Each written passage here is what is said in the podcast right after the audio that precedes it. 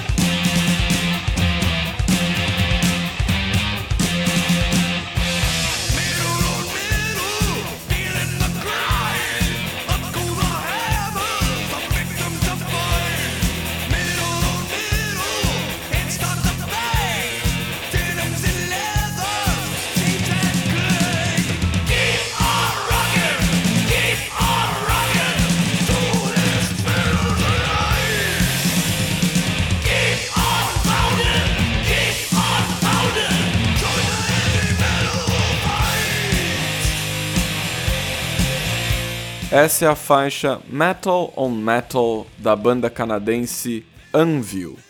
É provavelmente a música mais famosa deles. Faz parte do álbum Metal on Metal, lançado em 1982, que foi o segundo álbum da banda.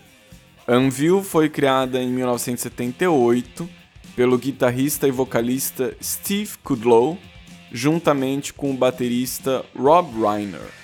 Nessa época, a banda ainda tinha o nome Lips. Eles mudaram para Anvil em 1981. Nos 40 anos de carreira, a banda passou por diversas formações, com cinco baixistas diferentes e às vezes com um segundo guitarrista.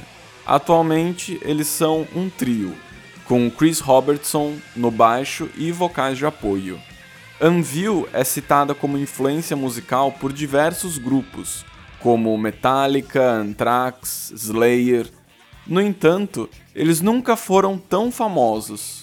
Eles tiveram um auge na década de 1980, mas passaram grande parte dos anos 90 e 2000 em um limbo.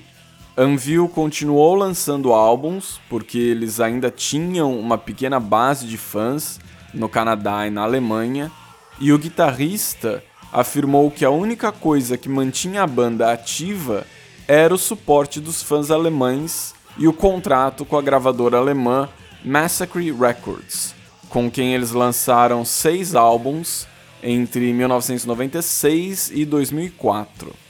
Em 2008, no entanto, eles voltaram das cinzas depois do lançamento de um documentário com um nome redundante de Anvil, a história de Anvil. É um documentário muito bom, está disponível na Netflix. Recomendo não só para os fãs de heavy metal, mas também para o público em geral.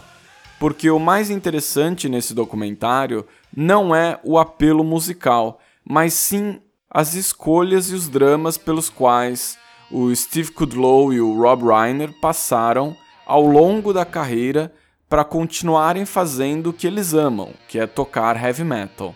Apesar de tocarem para multidões na década de 80, eles nunca ficaram ricos e famosos. No filme, você vê eles tendo que arrumar tempo entre os empregos diários para poderem tocar em bares com três pessoas na plateia. Eles fazem uma turnê desastrosa, eles querem gravar um álbum novo, mas não têm dinheiro, mesmo assim, eles continuam tentando, e o documentário é exatamente sobre isso. Sobre a perseverança da banda, sobre seguir a paixão, mesmo que não dê fama e dinheiro.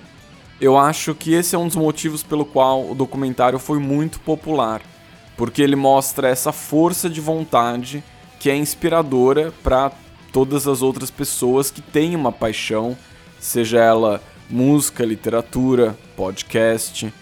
O documentário é uma ode àquele provérbio: quem espera sempre alcança.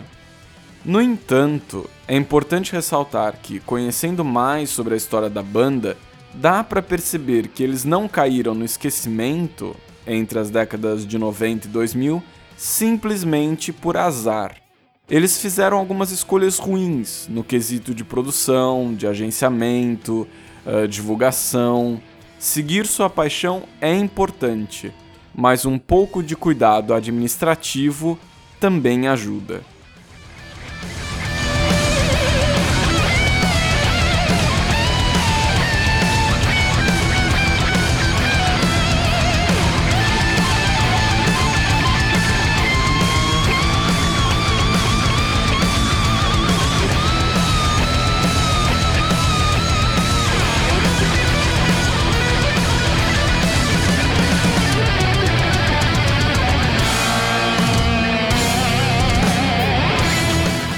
Felizmente para a banda Anvil, não era tarde demais para dar mais uma guinada na carreira e o documentário ajudou bastante.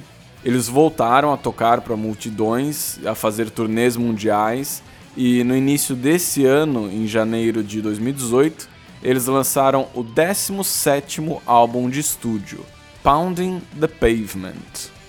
Eu não costumo fazer resenhas aqui no Atlas do Rock, porém há algumas coisas nesse álbum que eu quero ressaltar. Primeiro, não só nesse álbum, mas em geral, o Anvil faz um bom uso de vocais de apoio, principalmente nos refrões. Isso faz com que as músicas deles sejam muito boas para o público cantar junto, cantar ao vivo. Segundo, a faixa que dá nome ao álbum, Pounding the Pavement, é instrumental. Isso é algo incomum não só para o Anvil, que raramente faz faixas instrumentais, mas também é incomum para bandas em geral. Claro, se estivermos falando de bandas que não são instrumentais. Pegue, por exemplo, o Metallica e o Slayer, dois grupos que se dizem influenciados pelo Anvil. Nem o Metallica nem o Slayer nunca lançaram uma faixa título sem letra. Por isso eu achei essa atitude de lançar uma faixa título instrumental interessante. Outra característica da Anvil é que eles fazem músicas sobre qualquer coisa. Não tem um padrão. Se você ouvir White Snake, a maioria das letras é sobre amor e sexo. Se você ouvir Rage Against the Machine, a maioria das músicas tem uma forte crítica social. Mas quando você presta atenção nas letras do Anvil, você percebe que eles atiram para todo lado. Eles cantam sobre piratas, inquisição, política, desarmamento, paixão pelo heavy metal, sobre GPS. Sim, eles têm uma faixa sobre aparelhos de GPS chamada Bitch in the Box. E eles também têm algumas músicas sobre filmes de terror. E eu usei isso como tema para o vídeo mais recente do Letratura, se você ainda não conhece, o Letratura é um canal no YouTube que eu criei para explorar os significados por detrás das letras de músicas ou álbuns conceituais. Se você gosta de música, literatura e curiosidades musicais, considero que se você está ouvindo o Atlas Rock você provavelmente gosta dessas coisas, então dê uma olhada no canal do Literatura no YouTube. O link está na descrição deste post no site www.atlasdorock.com.br. E para terminar, vamos com a faixa Ego. É a segunda música do álbum Pounding the Pavement, lançado em janeiro de 2018 pela banda canadense Anvil.